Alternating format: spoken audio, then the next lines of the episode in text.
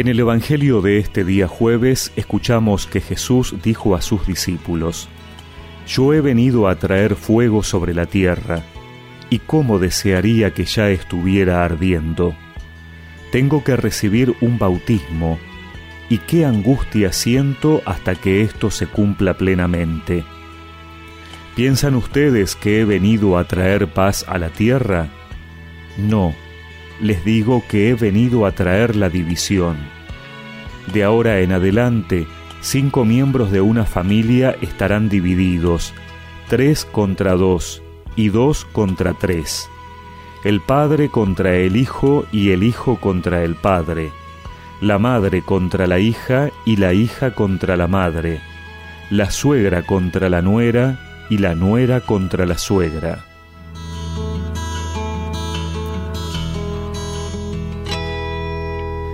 El Evangelio que hemos escuchado pareciera contradecir lo que sabemos de Jesús. Él es un hombre de paz. La paz esté con ustedes, les dice a sus discípulos luego de la resurrección.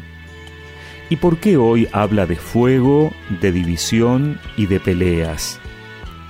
Es que la paz de Dios no es ausencia de conflictos en este mundo. Precisamente quien desea abrazar plenamente la fe y dejarse guiar por el Espíritu, encontrará rechazos e incluso en el seno de la propia familia. Jesús ha venido a traer ese fuego. Es la imagen del Espíritu Santo que reciben los apóstoles el día de Pentecostés cuando unas lenguas como de fuego se posan sobre ellos. Es el fuego que nos impulsa y anima a anunciar la buena noticia es el fuego que nos quema interiormente de amor, como la llama que vemos en el Sagrado Corazón de Jesús. Es el fuego que nos llena de ardor por expandir el reino de Dios en la tierra. Pero para enviar este fuego, Jesús debe pasar por el bautismo de la cruz, sumergirse en las entrañas de la muerte para resucitar y vencer a la muerte misma. Por eso la paz que viene a traer el Señor es la misma presencia de Dios. No es esa paz que se alcanza por acuerdos humanos, a veces incluso renunciando a las propias convicciones, ni la paz del relativismo que deja de lado la verdad.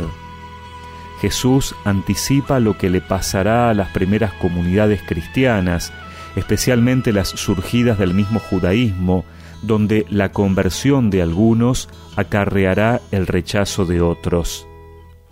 Pidámosle al Señor el fuego de su Espíritu para poder ser consecuentes con nuestro seguimiento de Él más allá de los rechazos y dificultades. Sobre un mundo mal herido he venido a traer fuego sobre la tierra sombría como un carbón de tormento y cuánto desearía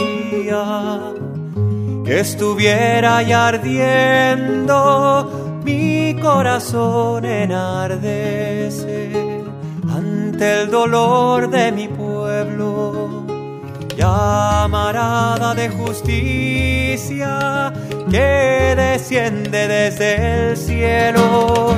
Llama y acción se consume, un río de lava ardiendo,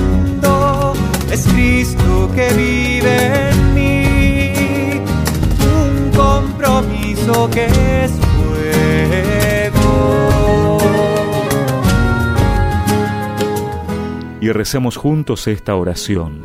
Señor, dame la paz que procede de ti para no buscar otra paz basada solo en nuestros criterios racionales y humanos. Amén.